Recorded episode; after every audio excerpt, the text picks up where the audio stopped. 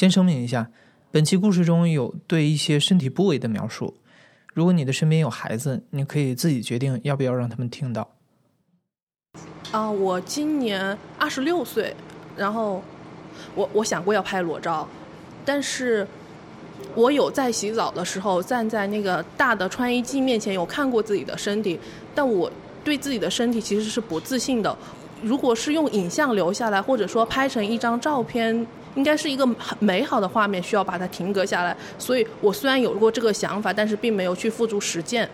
我二十三岁，如果我比较喜欢当下的状态的话，我会想去拍裸照，就是想记录某一时刻。如果这个时刻对我来说并没有什么，就是很平淡的话，可能我不会去拍裸照。对，嗯，我今年二十四岁，嗯，我想过要拍裸照这个事情。就看了一个展览，然后就展出了就是一个女生她的那个裸照，我就觉得很美，然后我就想到自己是二十多岁的年纪，也特别想留下来这个，就等老了以后可以看到这个照片。我现在二十二岁，我没想过拍这个裸照之类的。哦，我之前就是看一些文章说过这些，就是说女性身体衰老比较快嘛，然后说在生育之前最好是拍一张能留下来自己的一些身体的记忆。但是我还是比较保守的一个人吧，我嗯没有特别对这种年轻的执念。二零一七年三月的一个傍晚，一个二十五岁的年轻女孩下班之后坐上了北京地铁一号线，前往一个陌生的地点。他和一个网友约了在那里见面，准备拍摄一组裸体写真。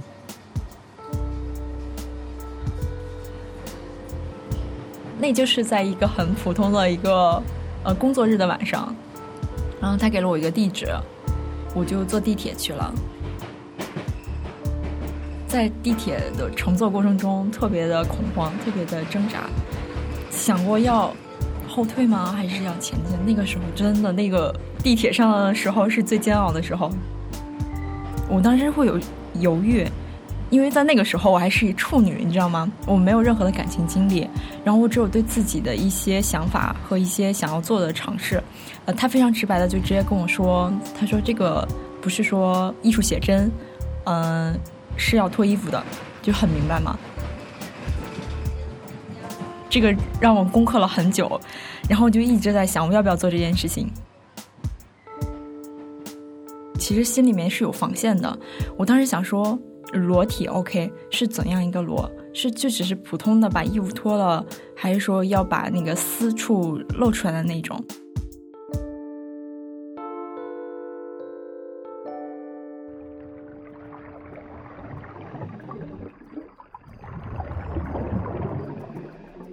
这么说吧，我觉得吧，这个世界上最好看的东西是什么呢？它其实它不是人造的，它就是人本身。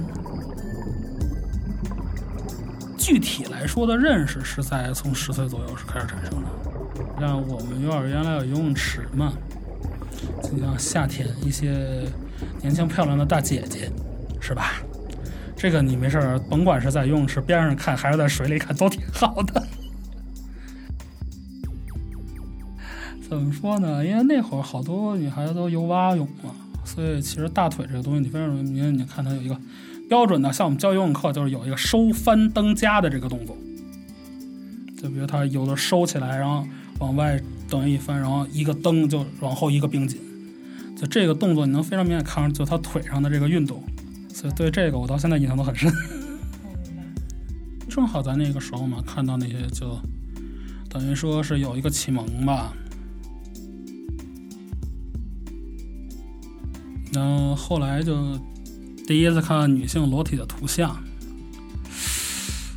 十岁左右是从香港的一本色情杂志上看到的。啊，杂志家里买的，当然不是我买的了。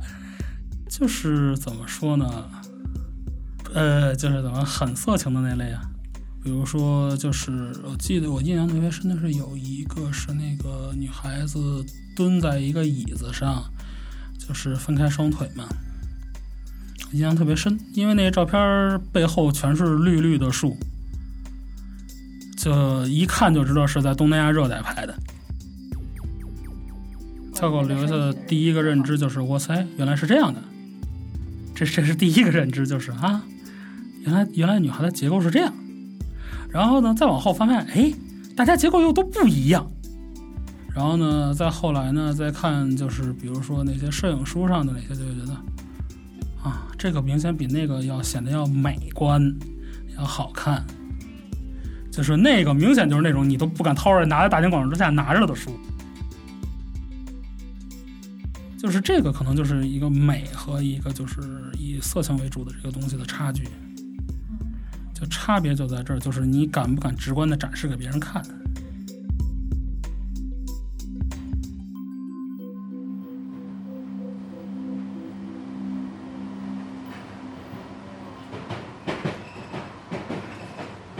其实中间的时候，我答应过他很多次，然后到最后我都放他鸽子了，因为我真的是还没有想好，就答应完了，哎呀，不太想去了，哎，有点害怕，然后找个别的理由推脱过去吧，就推了很多次，然后下定决心那一次真的是挺不容易的，因为我跟你说过，我当时拍摄的时候是一个处女，是不是？但是围绕他身边的大部分女生都是有过性经验的，所以他对我其实也有一定的好奇，他觉得这个。这个年纪处女应该是很少的存在，然后之后也是就是特别好奇，说为什么你会想来拍摄，而且你还没有过就是恋爱感情经验，你怎么敢就是做这个事情之类的？就是那段时间好像似乎也在，就是会跟他说一些感情上的倾诉，所以这个就很容易能够获得对方的信任嘛。然后还有就是他这个人不会强迫你，嗯，他是一个很好的倾听者，他。嗯，会给你一些小的那种思绪，就是开展你的思绪，但是不会就是强迫你去按照他的想法想，所以这对我来说是一个非常好的一个聊天对象，就所以慢慢信任感建立起来，我就 OK 了。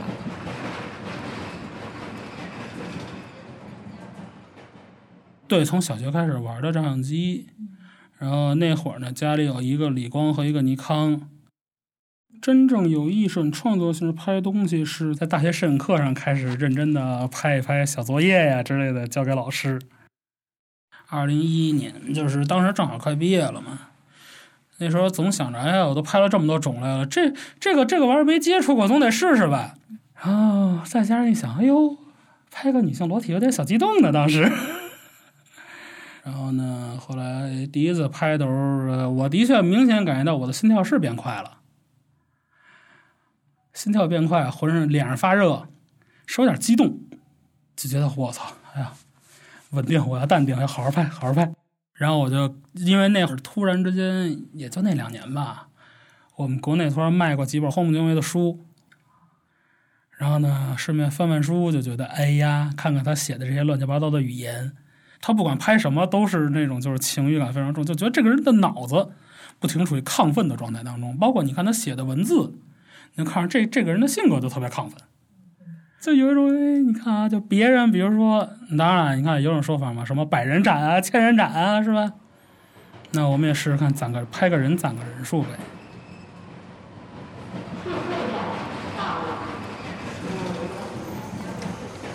当时还有一个画面，就是没有跟他见过面嘛，我也没有看到过他的长相，然后我就。脑海里就各种设想，我说这个人是不是一个帅哥，是不是一个 gay，还是一个什么样，都会有这种设想。然后那天约他的时候，然后他就是从那个嗯，从那个酒店下来嘛，来接我。我还有点路痴，然后找半天没有找到。然后下来接我的时候，我看他是一个非常胖的一个人，然后身材是这个样子，然后瞬间的那个期待值从百分之百降到百分之零以下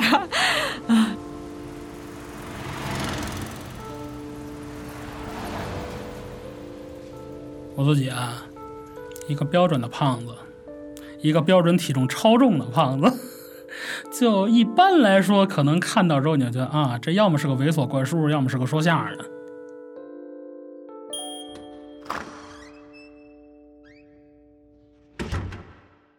你看，见完面坐在那里就是闲聊嘛，就是空气中弥漫着尴尬的气氛，然而又有一些躁动的那种气氛在。然后他觉得你紧张的时候，他其实不是非常直视你的眼睛，他会可以去做一些其他的东西，然后分散你的注意力。我觉得这个方面他真的很厉害，消除别人的紧张。我这人嘛，拍照的时候好多人都知道我是特别爱闲聊，话痨停不下来。然后呢就聊会儿天儿，聊聊共同认识的人之类的，这事儿呢也就差不多就那就可以开拍了。开拍怎么办？开脱吧，那叫他脱衣服，我吃东西。所以有的时候吧，吃零食呢是一个特别能化解对方尴尬的一件事情。就所以有的时候我去拍照片，会自己带点零食，既能补充能量，又可以这么说给自己找点事儿干，不让别人太尴尬。然后就坐在那闲聊一些，闲聊差不多了，他就突然间把摄像机拿起来了，然后就说：“嗯，我看看有没有电。”然后我的心里就咯噔一下，我说：“完了完了，是要拍了吗？我接下来要做什么？”然后就会有这个过程。后来说：“你不要紧张，反正就是。”呃，也是闲聊嘛，大概得有四十多分钟吧，就是这个过程。然后屋子里是开着暖气的，应该是。然后就慢慢的吃吃点东西啊，或者喝点水啊，就是消除一些紧张之后，然后呢，我就嗯下定决心，我说好吧，拍吧。然后之后就 我说脱衣服嘛，脱衣服就比较紧张。我说我我我就问他，我说我能在卫生间去脱衣服吗？他刚开始会尴尬，就是的确，毕竟就是在一个哎，你看咱们俩第一次见面啊，那我就脱衣服了，哎，还是很尴尬的。所以好多时候这个流程啊，基本上呢大概三到四个小时，前面一个多小时就等于是在聊天和化解尴尬当中就度过了。哦，那天那天穿的应该是牛仔裤和上衣，好像是就比较那个什么。然后后来我还特别不好意思问了他一句，我说这个内衣上面好像会有痕迹，就是刚脱完的时候。我说你方不方便让我再冲个澡？他说好好，你随意。然后我就第一次在一个陌生人的男生的房间里面，然后把衣服脱了，然后洗了澡，然后进卫生间的时候，就真的是完全自己世界了。我想啊，外面有一个男生在外面，然后我真的要这样做吗？然后我就脱完衣服之后看着镜子里面自己嘛，觉得。嗯，这就是二十五岁鲜嫩的肉体。我错过了现在，我可能以后就要衰老了。时光一定会过去的，我自己也一定会老的。然后就当时一逼自己，就嗯，然后就冲完澡，然后我就出去了。洗完澡出来之后，我又犹豫了两秒钟。我是直接这么出去让他拍呢，我还是裹着浴巾出去呢？我现在仔细想想，我似乎是裹了，但是裹了之后，我就直接就把它。摘了，然后放到沙发上了。但是我坐的时候是腿交叉着的那种，然后就是想还是想要 隐藏一下自己的隐私部分。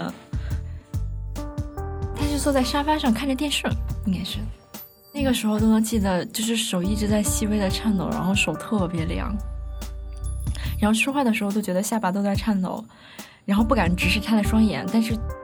然后会看他的身体、身材，然后他的动作，但是就是不敢直视他的双眼，还会躲闪。没有被拍过的姑娘，在面对镜头，第一第一个表征其实是有一点点木的，她是有点不知所措的，因为有些时候你知道，就是这个人呐，他紧张的时候，他的肢体动作有时候都是僵硬的，这个我们就经常需要一一一定量时间的接触。去让他消除掉这种隔阂感和这个紧张感。他就是会说一些无关紧要的话，然后就让你慢慢放松下来。因为这个过程，如果他说的太多了，你还是会紧张；说的太少了，也会紧张。慢慢的，他就有一搭没一搭的这样闲聊，然后之后就直接步入进那个正题了嘛，然后拍摄。然后他会说：“你有什么想要摆的 pose 吗？”然后我就说，我就是经验比较少。后来他就说，那那我给你就是做几个动作吧。就是侧躺在床上，摆出一种很放松的姿态。然后呢，我是等于是跪在那个床的这一头，面对他那边，他背后是那个就是枕头那边嘛，所以等于是他侧躺那就有一种像拍画一样的感觉。然后呢，还有就是，比如他就坐在沙发上。以一种非常放松的坐姿，盘腿坐，然后呢，还有就是，就趴在那个床上，然后呢，等于说翘起臀部，等于说拍一个腰到臀的那个曲线嘛，因为这个曲线其实一直是非常好看的一个东西。嗯，我记得有椅子，有床上，有浴缸，嗯，大部分就是能想到的都可以，除了他要求你的，你可以自己想做了之后也 OK。我们当时好像还拍过那个动态的那种东西。但是就是拍的不是很好，所以最后也没有用。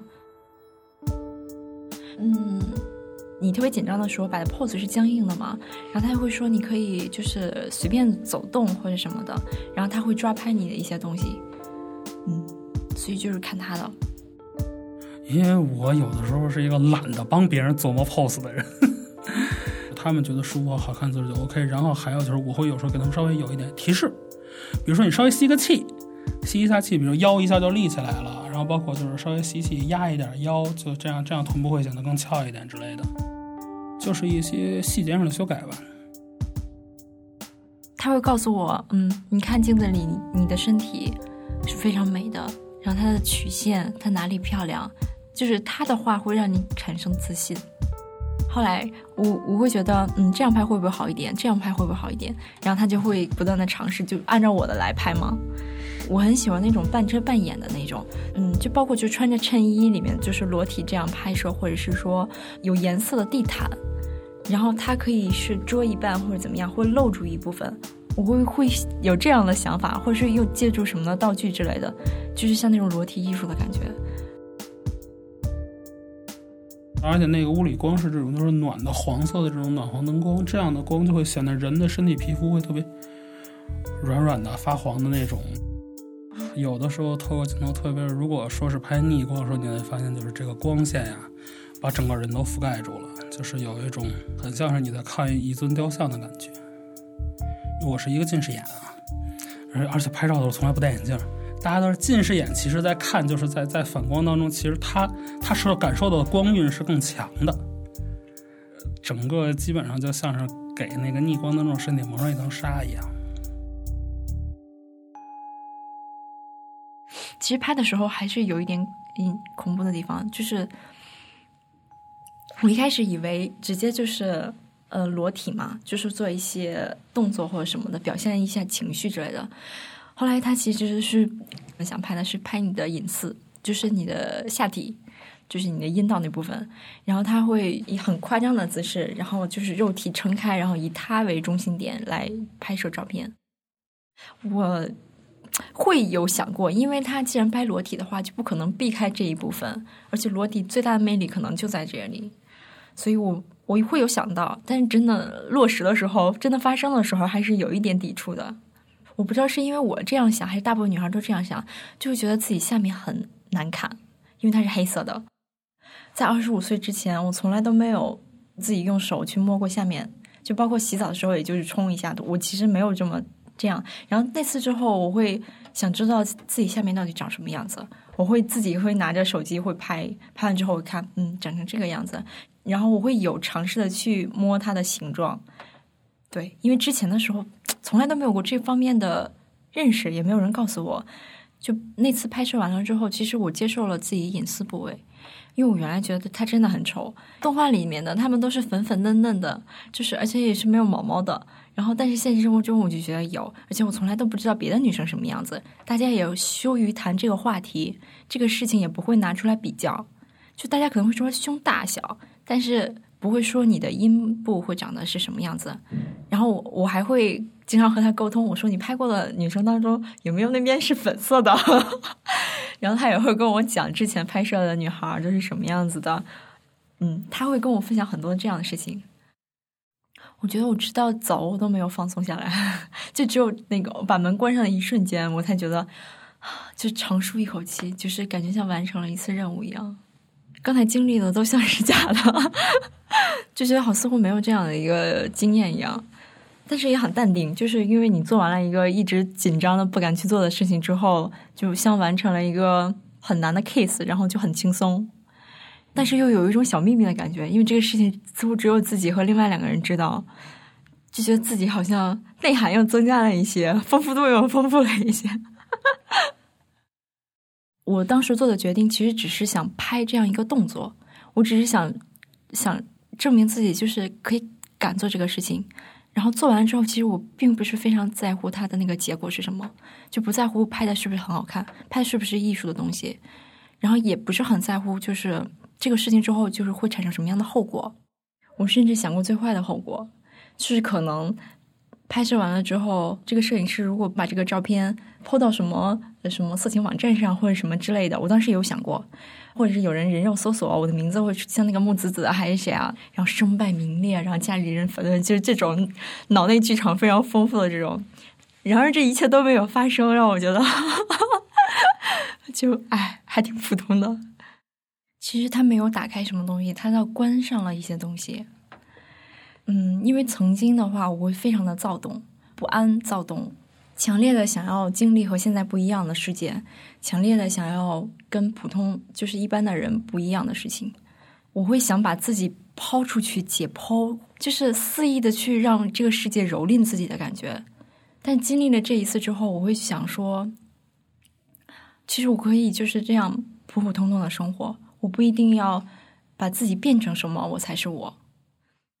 我女朋友啊，她是不介意我去拍别人的，因为只要我提前跟她说，就是比如，哎，你看我这个最近约我拍照，然后呢，大概什么时候啊，我去拍照了，啊，她基本上是 OK，那你去吧。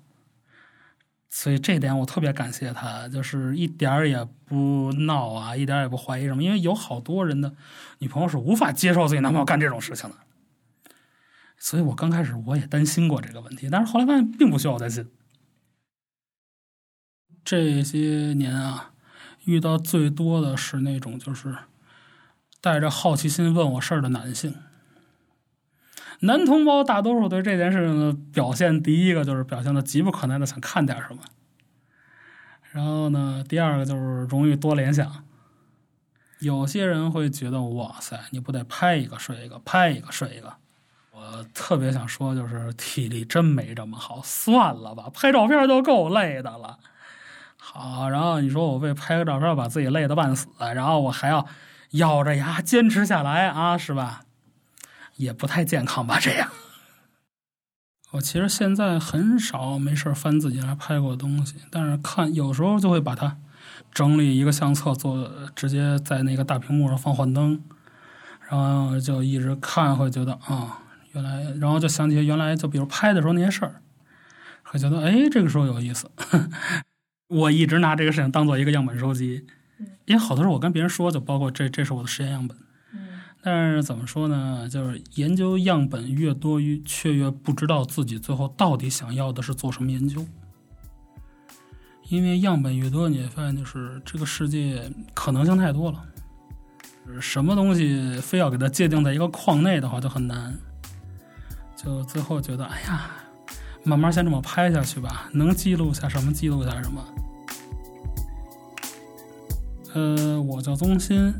现在已经快三十了啊，然后我现在在这个做一个项目，就是拍各种各样不同的女性，就比如说拍她们的私房照啊，然后拍她们的人体啊之类的。然后呢，这个项目到现在已经做了有七年了，到现在已经拍了一百三十多个女孩子。